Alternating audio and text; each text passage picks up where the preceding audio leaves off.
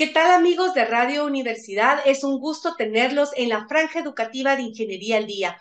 Y hoy vamos a iniciar nuestro programa del día lunes 30 de enero con un ingeniero muy respetado, muy querido y sobre todo muy admirado, que es el ingeniero civil Alfonso Campis Leal. Él es nuestro invitado el día de hoy, es nuestro colegiado 140, conmemorando esta gran fecha de nuestro mes del ingeniero. Es un gusto tenerlo aquí, ingeniero Campis. Eh, ¿Cómo ha estado? Mucho gusto. Muchas gracias por aceptar nuestra invitación de la franja educativa de la Facultad de Ingeniería de la Universidad de San Carlos de Guatemala. Pues yo, como le dije, me siento muy bien, gracias a Dios. Le voy a dar un secreto de mi vida. Nunca he ido donde el doctor. Tengo 101 años con 7 meses y nunca he ido a un doctor. Y eso que mi yerno era médico, era dueño del IPSAMNA, pero cuando me decía que si me hacía un examen, yo siempre dije que no. Y a Dios gracias, estoy igual.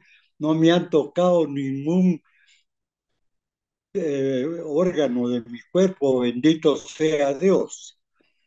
Muchas gracias, ingeniero. De verdad, para nosotros, como le vuelvo a repetir, es un gusto, un privilegio tener a un profesional como usted con tan hermosa salud y con tan hermosa trayectoria. Y antes que nada, ingeniero, nos gustaría que nos contara un poco de sus tiempos de universidad, en qué año ingresó, a los cuántos años se graduó, su profesión, qué es lo que ha hecho. Bueno, voy a empezar un poquito atrás. Yo la primaria la hice en la escuela Costa Rica. Salí del sexto año en 1935 y toda mi ilusión era ser profesor, porque para mí los profesores eran sabios. Entonces la mayoría de mis compañeros de la Costa Rica, los que siguieron estudiando, se fueron al instituto.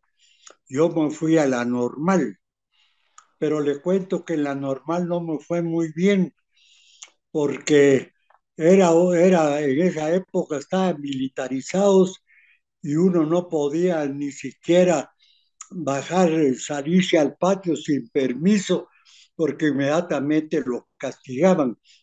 Y en uno de esos castigos me tocó a mí y me expulsaron un mes de la normal calificándome como eh, agitador. De un, yo no sabía ni qué quería decir esa palabra, pero cuando llegué a mi casa y le dije a mi papá, me sacaron de la normal porque soy agitador, pero no sé qué es eso. Ah, no, me dijo, tú ya no regresas a la normal. Entonces prácticamente perdí un año. Entonces al año siguiente me dijo, ¿quieres seguir estudiando? ¿Quieres trabajar? Yo le dije, mire, yo quiero seguir estudiando. Entonces déjame, me dice, yo te voy a, inscribir. Al día siguiente me dice, te tienes que presentar a las 2 de la tarde en el, colegio de infantes, porque ya estás inscrito. ¿Y dónde queda eso? Le pregunté yo.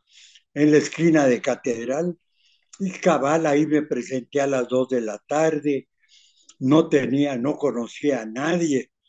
Yo preguntaba dónde quedaba el primer año y me dijeron, estamos en recreo, espérate. Total que para no hacerlo largo, me pusieron en primer año y me pusieron a la par de un muchacho que se me quedaba viendo y yo también dije, yo voy a ser mi mejor amigo hasta que salimos de bachiller. Él se llamaba Rafael Ponciano Asturias, un gran elemento y para no hacérselo largo, pasaron los cuatro años del liceo, del colegio de infantes, salí de bachiller, fui el abaterado de 1940 del colegio de infantes e inmediatamente me fui a inscribir a la universidad. En la universidad el, el decano era don Emilio Gómez Flores y el secretario era un señor que le decían Saúl Delio. Nunca lo había visto yo, a don Emilio sí, porque vivía a una cuadra de mi casa aquí en la zona 2. Entonces entré a la facultad, entramos tres de la clase que habíamos sido de bachilleres, entramos a estudiar ingeniería, que fue Ernesto Rosales, Roberto Ruela y yo. Los tres, Rafael Ponciano, que salió también de bachiller, su mamá se lo llevó a los Estados Unidos, de allá se hizo ingeniero. Y así comenzó mi carrera universitaria. Era muy difícil adaptarse a ella después de estar con la disciplina del colegio, donde todo era una disciplina bárbara. Ya en la facultad ya empecé yo a ver que era otra la vida. Por ejemplo, a las siete en punto yo estaba en la clase y no había nadie, pero ni alumno ni profesor. A las siete y cuarto, siete y veinte empezaron a llegar, a entrar alumnos, a entrar profesores. Entonces, como es más fácil perder la disciplina que adquirirla, yo luego me fui adaptando a ellos y a los tres meses yo era igual que ellos. Pasé el primer año y perdí una materia que era geometría descriptiva que la daba un coronel que se llamaba Julio Pablo García, a quien no se le podía casi ni hablar porque era muy estricto. De tal manera que mi papá se enojó mucho porque perdí. Me dijo, vas a repetir el primer año porque se debe ganar limpio. Y como ahí no se emitía discusión en la época, volví a entrar a primer año. El año, el primer año, ah, esa época sí ya, ya la gané toda. Nos, nos juntamos cinco amigos que estuvimos todo el tiempo juntos, que era Luis Hurtarte, Jorge Schittenfeld, Fernando Ibargüen y Arbenz, y, y, Arbenz, que después fue presidente. Jacobo Arbenz estuvo con nuestro grupo. Entonces asignamos que íbamos a estudiar en mi casa y estudiamos en mi casa y así pasó, así fue pasando el tiempo íbamos ganando, cada vez se iban quedando varios compañeros que no, ganaban atrasadas. Total que llegamos, para hacerle algún paréntesis, llegamos a quinto año. Y estábamos en quinto año en 1947. Entonces fue cuando se fundó el Colegio de Ingenieros. Entonces dijeron que si podía haber un representante estudiante para la toma de posesión de la primera junta directiva. Yo les dije que yo quería ser y todos dijeron que estaba de acuerdo. Y yo, así es que yo estuve en la primera toma de posesión del primer presidente del Colegio de Ingenieros, que fue Juan de Dios Aguilar. Él, él, era muy amigo de nosotros, yo le decía Juanito, él me decía Poncho, de ahí estaba don Jorge Elmejer, estaba Arturo Pais y el secretario era Rubén Ruiz Silva. Esa fue la primera directiva y estuve yo muy interesado en ver, en ver cuáles eran los objetivos del colegio. Entonces, cuando oí que decía que era defender la profesión, no dejar que los ingenieros se dispersen y se separen, sino mantenerlos unidos. Y así fue como se fundó el Colegio de Ingenieros. Yo llegué a 1948, al último año, hice mi privado el primero de octubre de 1948.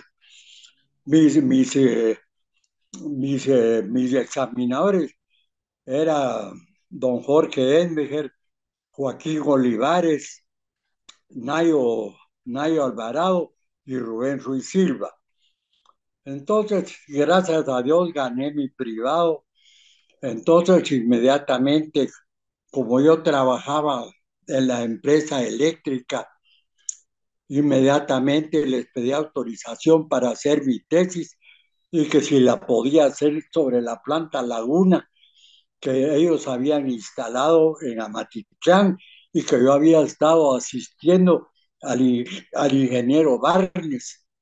americano en todo el trabajo. Desde luego me dijeron que sí.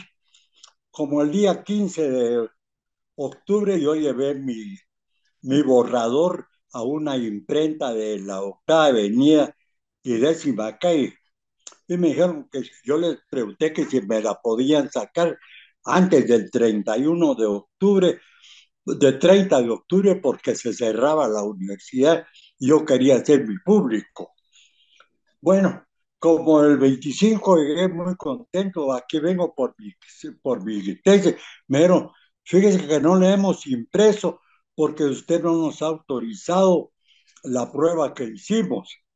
Entonces ya no me pude recibir en octubre y tuve que esperar al 16 de febrero del 49, que fue el primero que hizo el examen público y esa es la fecha que tiene mi título. Me dieron el número 140. Me llamó la atención porque yo no sabía que Julio Antillón, que había sido compañero en mi clase, era 139. Y Carlos Fajardo, que también era compañero de mi clase, era 138. Yo no supe ni cuándo hicieron el privado, ni cuándo se recibieron, ni nada. Y el 141 fue Jorge Sistler, uno de mis compañeros. Esa es mi, historia de la Facultad de Ingeniería. Fue muy linda. Todos éramos amigos, todos éramos respetuosos, todos jugaban todo el día. Teníamos enfrente el parque en Borazán y ahí eran las reuniones. Y ahí era donde se discutía todo lo que se iba a planificar, porque había equipos de, de remo que iban los sábados a, a Matitlán a competir con otras facultades. Y así pasé mi vida. Cuando salí de ingeniero, yo ya estaba comprometido ah, con el doctor Juan José Arevalo, que siendo yo estudiante, me dijo que si quería ser el asistente de un eh, abogado argentino que, que, se llamaba Ángel Gustavo de Mendoza, porque él lo había mandado a traer porque quería hacer un nuevo código de petróleo para Guatemala, porque se venía el desarrollo del petróleo. Yo le dije que sí, y, y estuve con él como ocho meses ayudándolo, asistiéndolo, y total tuvimos una convivencia muy linda. Cuando un día me dice el, el, este Ángel Gustavo Mendoza, mira, me dice, en la, en, la, en la Escuela de Ingeniería de la República Argentina hay un curso, hay una especialidad de petróleo, ¿te gustaría tomarla? Bueno, le dije, oh, pues eh, explíqueme un poco más. Me dieron las suficientes razones. Platiqué al día siguiente, me llamó el ministro de Economía, que era el Poncho Bauer Pais. Me dice, mira, Tocayo, tengo orden del señor presidente de ayudarte todo lo que se pueda para que tengas una beca del gobierno para ir a estudiar a la Argentina. Pero sí siento que irte tú solo es un poco difícil estar tan lejos. ¿Tenés algunos amigos que quieran cooperar con, con nosotros? Entonces yo le dije, claro que sí los tengo, lo voy a, lo voy a platicar con ellos. Entonces hablé con Mariano Ventura Granay y con Roland Castillo Contú. Los dos me dijeron que sí aceptaban. Entonces, los tres nos fuimos en marzo de 1949 a la Escuela Superior de Combustibles en Mendoza, en la provincia de Mendoza, República Argentina, y ahí nos inscribimos en la Escuela de Ingeniería. Ya nos estaban esperando. En esa facultad habían chilenos, habían venezolanos, habían peruanos, había un Paraguay y varios argentinos. Hicimos muy buenas relaciones, nos dedicamos a estudiar, no perdimos ninguna materia y en casi tres años logramos cerrar pensum y en la Argentina no existe el privado. En la Argentina, en el momento en que uno termina su última clase, ese día cierra, cierra su, su ciclo de estudios y puede empezar a tramitar su título. Yo aprendí mucho con la Escuela Superior de Ingeniería en Combustibles, porque me llamó la atención que todos los cursos que, eran prácticos tenían tres profesores, el profesor titular, el profesor auxiliar y el profesor de prácticas. El profesor titular daba su plática, su conferencia muy buena, terminaba su hora de clase, nos decía muy buenos días, muy buenas tardes, lo que fuera y se iba. Entonces nosotros nos quedábamos con el profesor auxiliar, que era otro muy bien preparado y que vivía en la universidad. Ese se estaba todo el día con nosotros explicándonos todo lo que había dicho el profesor, una, dos, tres, cuatro, cinco, las veces que fueran necesarias. Y eso me gustó mucho, porque vi que no todos tenemos la habilidad de agarrar a la primera vuelta una idea. A veces se necesita que se la remachen a uno con más insistencia. Y además, también las, eh, las clases que tenían práctica, había un laboratorio muy completo donde recibíamos prácticas sobre todo lo que había que hacer. Íbamos muy bien. Lo que más nos costó en la escuela de, de, de combustible fue la, la, la, clase de, de, de, de térmica, porque, porque era de lo más difícil que había y casi toda la, toda la transformación del petróleo en sus productos es a base de términos de, de temperaturas, de diferentes tipos de, de aparatos y destilaciones primarias, secundarias. Total que sí nos costó mucho, pero gracias a Dios tuvimos el honor de ser los tres primeros ingenieros que sacamos el título de ingeniero en combustibles en la Universidad de Cuyo. Yo, yo eh, vivíamos en una, en una estudiantil, yo me enamoré en la Argentina, me casé, tuve una hija que se llama Susana, que nació en Mendoza, pasamos muy felices. Mi apellido es Campins, no Campins, sino Campins. Y la casualidad que el apellido de mi esposa era Casalins, o sea que era Campins Casalins, los dos eran de origen catalán. Y después ya yo le digo, vine a, regresé a Guatemala, me presenté, me, inmediatamente me nombraron jefe del departamento de petróleo del Instituto de Petróleo, del cual el director era don Chepe Méndez Cebadúa, y allí estuve trabajando.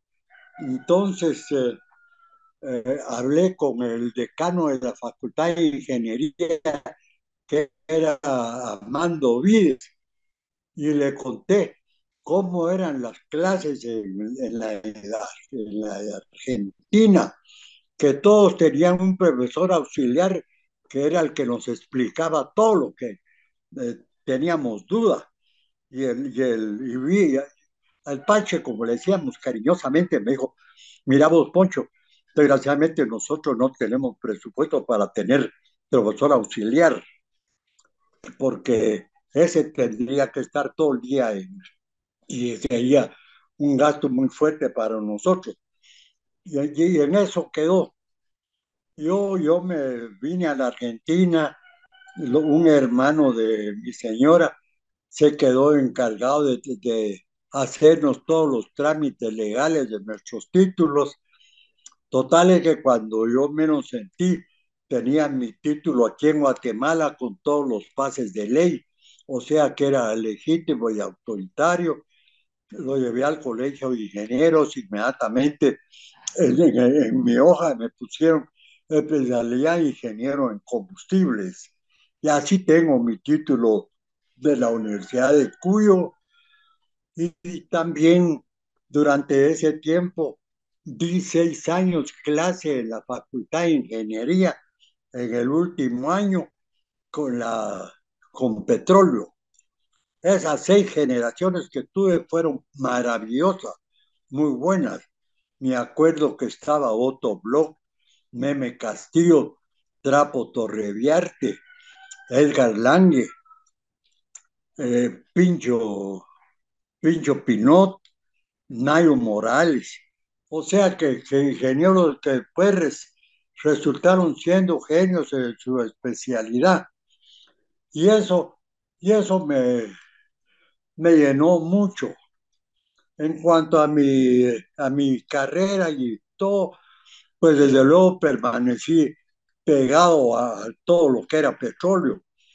Cuando cayó Jacobo Arbenz, que entró Castillo Armas, don, don Rodrigo Córdoba Serna, que era hermano de don Juan Córdoba Serna, que se suponía que iba a ser el nuevo presidente a la caída de Arbenz, él me dijo, mira, Poncho, quiero que me ayudes a fundar la, la, la, Dirección General de Minería y Hidrocarburos. Entonces con don Rodrigo empezamos a buscar y a buscar y a buscar. Yo fui a hablar con Mariano Ventura, que trabajaba en la municipalidad, para que fuera jefe de hidrocarburos. Él no quería, pero al fin me aceptó. Y total que para no cansarlo fundamos la, la Dirección General de Minería y Hidrocarburos. Yo quedé como jefe de minería y, lo trabajé como cuatro años muy bien. Después, cuando llegó, cuando llegó Idígoras, entonces eh, entré y fui ya jefe del departamento de hidrocarburos. Ya estaba yo en mi medio. Empezaron a venir las compañías petroleras y no nos alcanzábamos para atender tanta solicitud. Entonces yo le hablé a don Rodrigo que le hablara a Alfredo Obiols, que era el director de, de cartografía, que nos diera mano a mano con los muchachos calculistas de área por medio de coordenadas UTM. Y nos dieron como 8 o 10 muchachos que llegaron. Incluso a mí me cayó re bien porque yo hasta yo aprendí a calcular por medio de pasar de coordenadas geográficas a UTM y calcular áreas. Me cayó re bien. Y para no hacerle muy larga la cosa, vino, vino la, la toma de posesión de, el nuevo presidente Julio César Méndez. Yo, a él, yo con él había tenido una amistad muy buena y el día que lo, le pusieron la, su cinta de presidente en el Congreso, como a la una y media de la tarde me llama y me dice, mira, Poncho, tú eres mi nuevo director general de minería y hidrocarburos. Entonces ese mismo día me nombraron director general de minería y hidrocarburos con el ministro de Economía, que era don Chiro Lemos, un gran abogado. Y ahí, como le cuento, ser director no es una cosa sencilla porque hay muchas intrigas, muchos intereses creados, muchas eh, recomendaciones de diferentes políticos que quieren poner a fulano, a sultano. Pero un día me junté con Julio César Méndez cuando se inauguró la carretera del rancho hacia la mar y me dice, mira, Poncho, yo a diario recibo muchas solicitudes pidiéndome tu puesto, pero yo ya les dije que mientras yo sea presidente, tú vas a ser mi, director. Y estuve los cuatro años cabales de Julio César Méndez como presidente, yo como su director general de minería. Me, las Naciones Unidas me nombró coordinador de un par de proyectos mineros que habíamos solicitado a Naciones Unidas, así que también fui coordinador de ellos y salí de director general de minería a los 15 días de haber tomado posesión eh, el general o coronel o general Carlos Aldana. Entonces, ese día salí del gobierno y empezó mi vida privada. Lo primero que hice fue buscar un compañero, un amigo, alguien con quien trabajar y me junté con el ingeniero Otto Palma, Resino, un gran ingeniero que medía como dos metros de alto y todos lo conocían por Palo de Coco. Y cuando a mí me decían, mira, ¿y qué dice Palo de Coco? Yo no sabía quién era. Y era, era, era Otto, Otto Palma.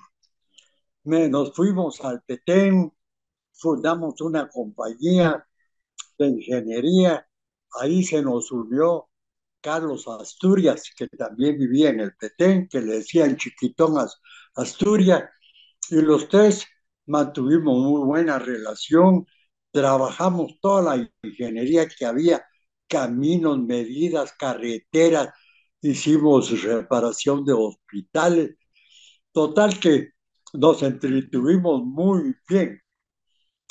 Y ahí en 1980 yo ya me vine para Guatemala, tuve unos contratos por medio de compañías americanas por seis meses que me iba al oriente.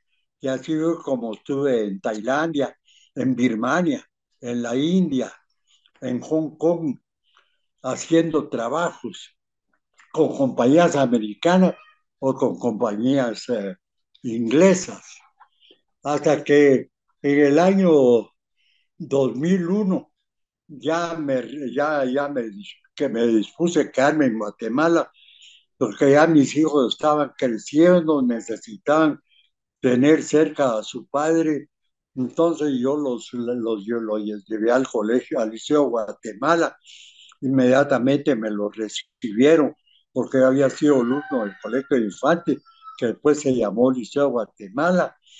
Salieron de profesionales, bendito Dios, y entonces ahí me quedé, entonces me empezó a entrar el gusanito del colegio de ingenieros.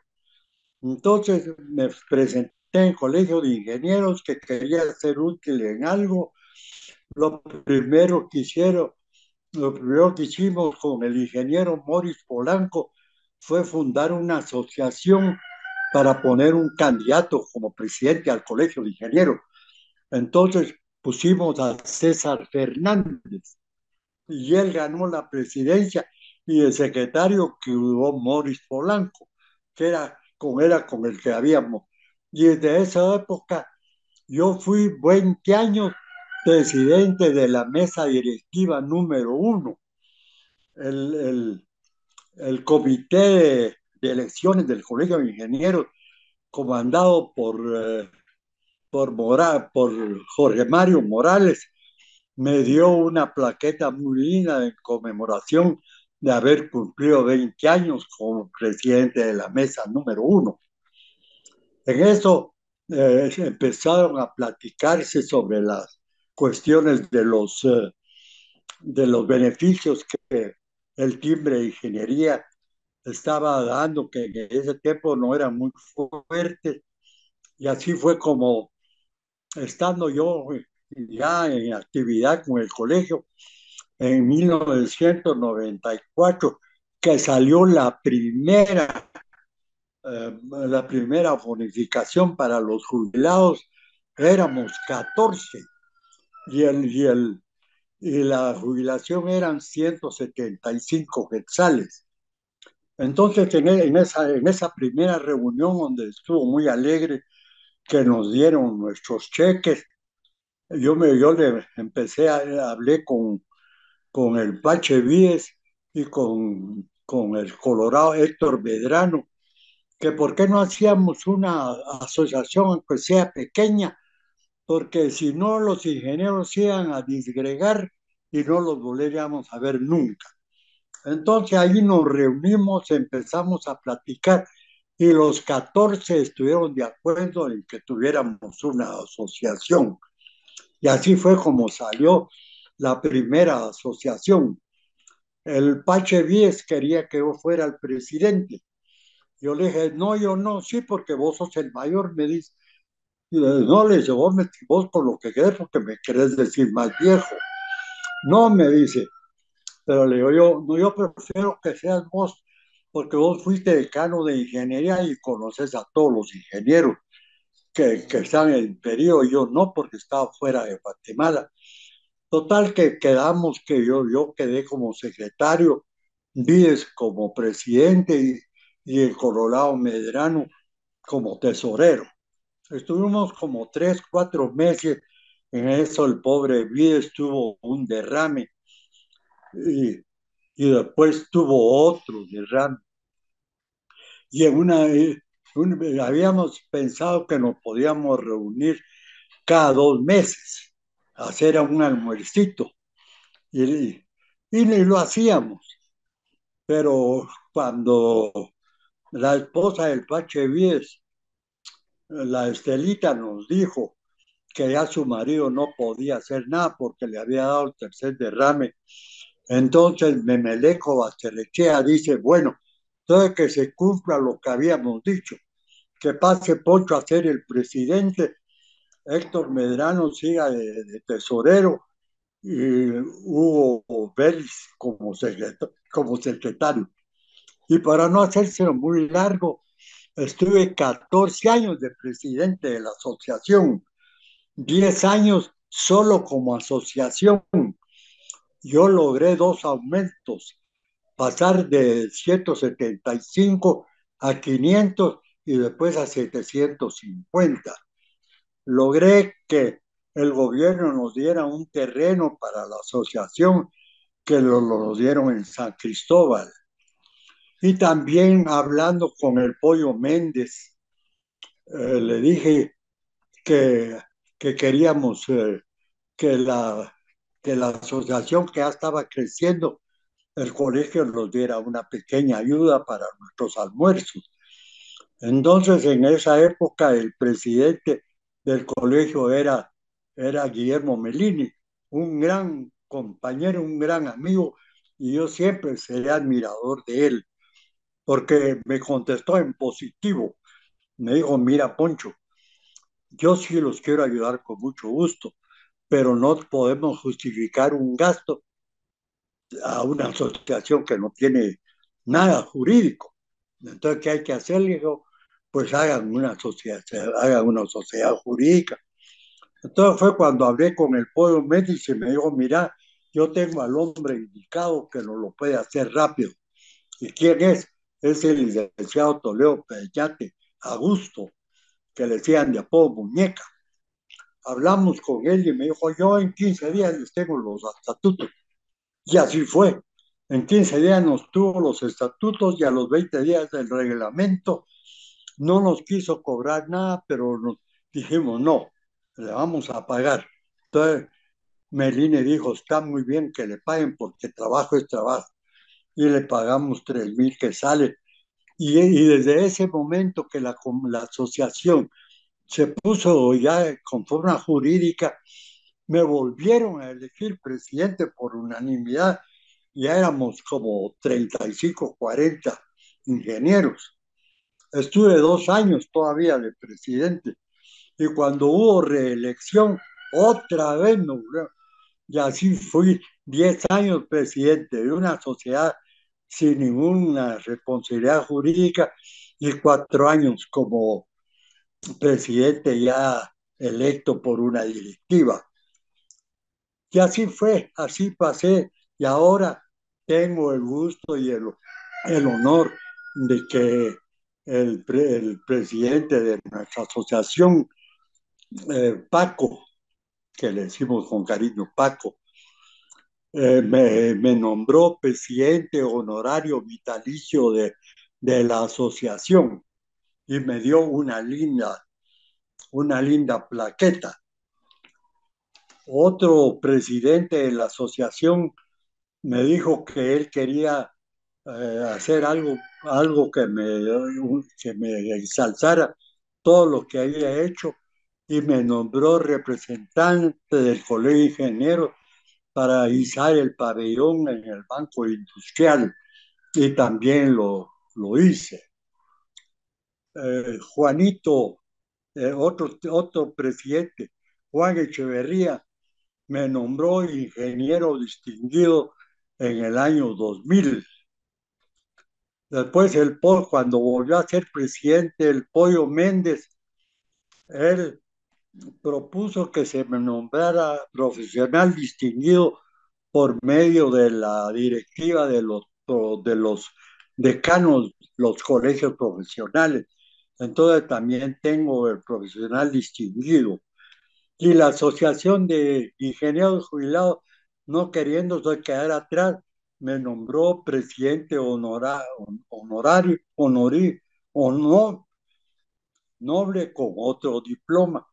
Entonces vivo feliz viendo todos los días mis plaquetas, mis cuestiones, porque cada una tiene una, una historia. Y ahora viene la mejor y la última que le voy a decir. Esta directiva actual, el 9 de junio que cumplí 100 años, creó una orden, una orden que consiste en un diploma y una medalla con la efigie mía, con mi nombre. Así es que ahora tenemos una orden que se llama Alfonso Campín Leal y que ya tuve el honor de entregar la primera el 30 de noviembre del año pasado al chino, al chino, al chino, eh, Juan. Así es que esa es mi historia a través de todo lo que le le dijo, no la he dejado ni siquiera respirar, pero no quería perder el hilo. Pero yo siempre le puedo decir que soy admirador de todo lo que es de la ingeniería, porque cuando yo le dije a mi papá, quiero estudiar ingeniería, me dijo, es la carrera del, del futuro, porque para la ingeniería no existe el imposible. Yo no entendí, no, no entendí que, que hacer eso, pero a través del tiempo me he dado cuenta que tenía razón mi papá. No existe lo imposible para la ingeniería. Yo me acuerdo que los franceses, porque yo estuve en Francia, eh, tenían, había un lugar donde había mucho problema con la humedad del suelo para los cimientos de los edificios que ellos hicieron. Entonces, ¿qué cree que hicieron? Hicieron unos grandes marcos con unos eh, con unos cimientos muy especiales, profundos y bien cubiertos, y los edificios los hicieron colgados, colgados, tan colgados de los barcos, para que solo tuvieran un contacto leve con el suelo, y además se pusieron diferentes cosas para aislamiento. O sea que eso me muestra que no existe lo imposible para la ingeniería. Ya vio esa belleza de, de de puente que hay entre Hong Kong y Macao, en la cual hay dos islas, eh, dos islas artificiales que las hicieron para que el, puente pasara por debajo del mar para que hubiera pasado arriba por los barcos. Entonces, para la ingeniería no hay imposible. No hay imposible y así va a ser toda la vida y es la carrera del futuro yo la adoro. Y cuando siempre alguien me dice, yo soy ingeniero, ay, te felicito, le escogiste la carrera del futuro y que nunca te vas a repetir. Y lo mismo le digo a usted, escogió una carrera linda, nunca se va a arrepentir de ella, porque siempre va a tener oportunidad de aplicarla en lo que sea. ¿Me, me oyó? Sí, ingeniero, mire atentamente, hemos estado oyendo cada historia, ingeniero. Usted no se preocupe. La, eh, para mí, que usted hable, que usted nos cuente la historia, que quede grabado esto en la memoria de todos nosotros es muy importante. ¿Cuál, Rey? Que toda la historia que usted nos está contando ahorita es muy importante para nosotros porque esto va a quedar grabado en la historia de la Facultad de Ingeniería, en la historia del Colegio de Ingenieros, su trayectoria. Sí, yo, yo le pido a Dios que la Universidad de San Carlos sea inmortal, que no vaya a desaparecer nunca. Es la escuela del pueblo, porque mire, yo me quedo admirado cuando yo trabajaba de trabajadores que tenía, qué hombres para ser inteligentes, qué listeza, qué forma de resolver cantidad de problemas que se nos presentaban a diario. Yo decía, estos podían ser los futuros ingenieros que van a aportar algo al país. Y por eso es que le, le pido a Dios que la San Carlos no desaparezca nunca y que alegro mucho que tenga tantas subsidiarias en toda la República, porque ya, ya hay módulos y donde, donde logra llegar el pueblo, y el pueblo es mero temeroso por a saber por qué, ¿verdad? Es muy difícil analizar el por qué.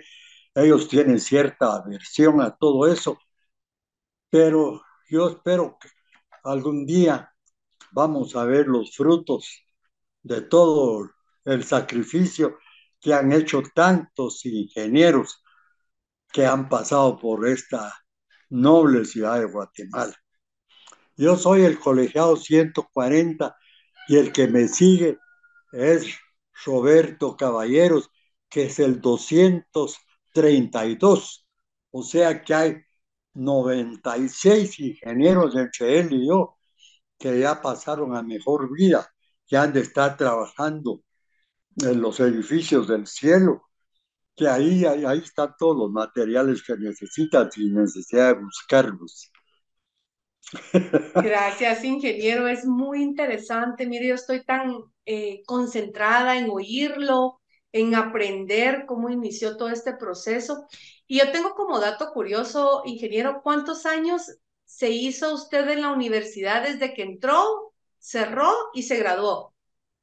Yo entré en el 41 y me, y me, me, me hice mi público en el 49. Como le dije, eh, perdí un año porque perdí en el, top, ese, eh, ese, esa materia que era, yo no me acuerdo ni el nombre, que nunca... Que era matemática, había dicho, ¿verdad? No era, no era ni matemático, era, era dibujar en tercera dimensión, geometría descriptiva, que nunca la usé. Y otra cosa que hizo que me atrasara un año fue que hubo cambio cambio de, de, fechas para las vacaciones. Antes se terminaba el 31, cuando, y de ahí lo ampliaron después hasta, hasta febrero. Total que estábamos en el último año y ya estábamos aburridos, porque ya, ya habíamos terminado todo y, y, y se, seguía, y seguía ampliándose el tiempo creo que fue en quinto año, algo así. O sea que del 41 al 49, en ocho años. ¿Y en esa época, ingeniero, el pensum era abierto o era cerrado? Era abierto. Ah, era abierto. Era abierto, sí, sí, porque fíjese que cuando yo estuve, es que yo no sé qué pasa, pero nuestra mente es un poco negativa. Cuando yo fui coordinador de Naciones Unidas, tenían nueve profesionales europeos aquí trabajando en Guatemala, geólogos, geofísicos, eh, eh, ingenieros eh, mecánicos, había de todo. Y ellos me decían, mira, Poncho, yo estaría muy gustoso en poder dar unos cursos en la Facultad de Ingeniería de Guatemala se lo fui a consultar al decano, que no me acuerdo quién era, pero no, ya, no era el Pacho de ni era, ni era, ni era Mauricio Castillo, no me acuerdo, pero, pero me dijo que no, que era un trámite que no salía de un día para otro, que se llevaría años para aceptar, pero ellos querían hacer la facultad de geología porque allá Guatemala no teníamos geólogos y con ellos podíamos haber tenido especialistas en geología. Yo tuve, cuando fui director, tuve que mandar dos ingenieros a Francia, dos ingenieros a Estados Unidos, dos ingenieros a México, a que se fueran a especializar en geofísica, en geología, en fin, algo que nos sirviera, porque yo veía que había falta de eso. A mí me llamó mucho la atención que los geólogos que trabajaban en el Petén para poder estudiar las rocas eh, o pudiera haber petróleo en el Petén, las iban a estudiar a Huehuetenango, porque según los estudios de ellos, allí era donde afloraban. Y me daban unas explicaciones muy lindas, pero yo no siendo geólogo, no, menos mal que me asesoré del ingeniero Otto Bornenberg, que él sí era geólogo. Y, y él sí después me explicaba pero después a Otto se lo llevaron como profesor a los Estados Unidos y desde entonces ya no volví a saber nada de él. Ingeniero, que, eh, bueno, como dato curioso para nuestra audiencia, el ingeniero Campis, como lo había dicho, él es eh, colegiado 140 y actualmente vamos aproximadamente por el colegiado 22 mil. Para nosotros, ingeniero, de verdad es un orgullo como guatemalteco, como profesional, tenerlo usted aquí con nosotros, contándonos toda su trayectoria. Y yo quisiera, ingeniero, eh, que le diera un mensaje a los nuevos profesionales que están saliendo y a los chicos también que van entrando a la universidad. ¿Qué le diría usted a ellos a sus 101 años? Yo a los que van entrando a la facultad de ingeniería les digo que el primer año probablemente desanima mucho la cuestión de las matemáticas, pero que no se achiquen, que le hagan frente, que se esmeren, que, se, que hagan todo lo posible, porque media vez pasan ese pequeño nudo que es saltar el primer año seguro, ya la carrera se empieza a, ver, a ir mucho más fácil, porque ya los profesores, la experiencia que tienen es muy linda. Así es que adelante, mis muchachos, como decía, creo que, no me acuerdo, adelante, mis valientes, que, la, que el triunfo es nuestro. Así le diría a los muchachos, nada de quedarse a mediar y cosas por el estilo. Yo le hablé mucho al ingeniero, ¿cómo se llamaba este ingeniero? Que ya, ya viejo se metió a estudiar porque ellos no tenían, creo que no tenían mamá, y él mantenía a sus hermanos. Al ingeniero René Andrino, él sacó a sus hermanos de profesionales y hasta que salieron ellos entró él a la facultad. Se veía viejo entre todos, pero yo lo animaba mucho, yo me animaba mucho yo hice un viaje con ellos al Japón y lo estuve con él y con él y con él y después se volvió un gran ingeniero. Ahora, los que ya están, que ya son ingenieros, les digo que no olviden la investigación. Ese es un pequeño lapsus que hay en la universidad, poco, poco de laboratorio, porque todo lo que se crea, todo lo nuevo que hay en la vida, es fruto de un laboratorio, todo el laboratorio. Ya veo, por ejemplo, le voy a poner un ejemplo tan sencillo. Yo conocí unas maquinitas que eran como una mariposita que servían para abrir las latas, de, las latas de conservas y así, así. Y se, bueno, ¿qué pasó? Que la latita redonda caía dentro del, caía dentro de la placa grande y había que sacarla con un cuchillo y teniendo cuidado de no cortarse las manos. Vino otro y tuvo la idea de poner un bracito con un imán arriba en la punta. Entonces, cuando la cosita la jalaba el imán, mire que, y a saber cómo irá ahora la cosa, porque también, y ahora ya la, las máquinas que abren eso ya solitas le dan la vuelta a la, a la, a la lata, porque le pusieron una ruedita dentada que jala la lata. Y así es la ingeniería. Siempre hay algo. A mí aquel que me dice, una vez un amigo me dijo, fíjate vos, Poncho, que yo ya, yo quisiera inventar algo, pero ya todo está inventado. Le dije, estás en un error, le dije, hay más incógnitas que, que inventos hechos. Los inventos no se van a terminar nunca, le dije. Mira la cantidad de, pegamentos que hay ahora en el, en comercio. Hay pegamento, pero para todo, con todas las capacidades que uno necesita.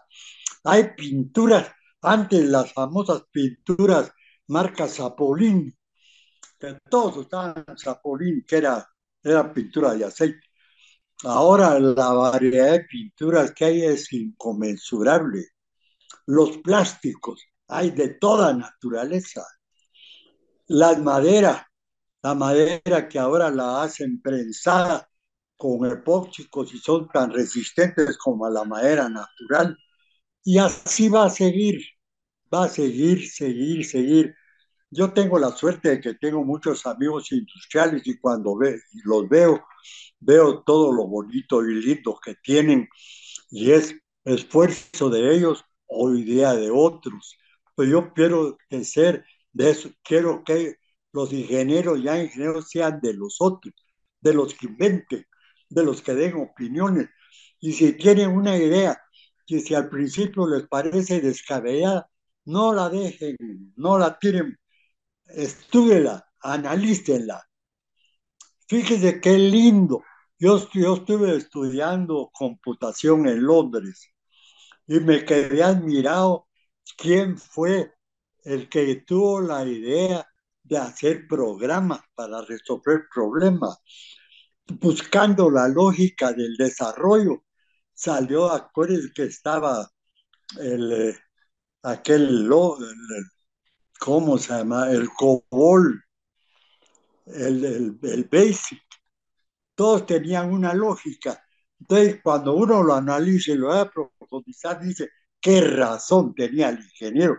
Cierto, esta es la lógica pues así es todo.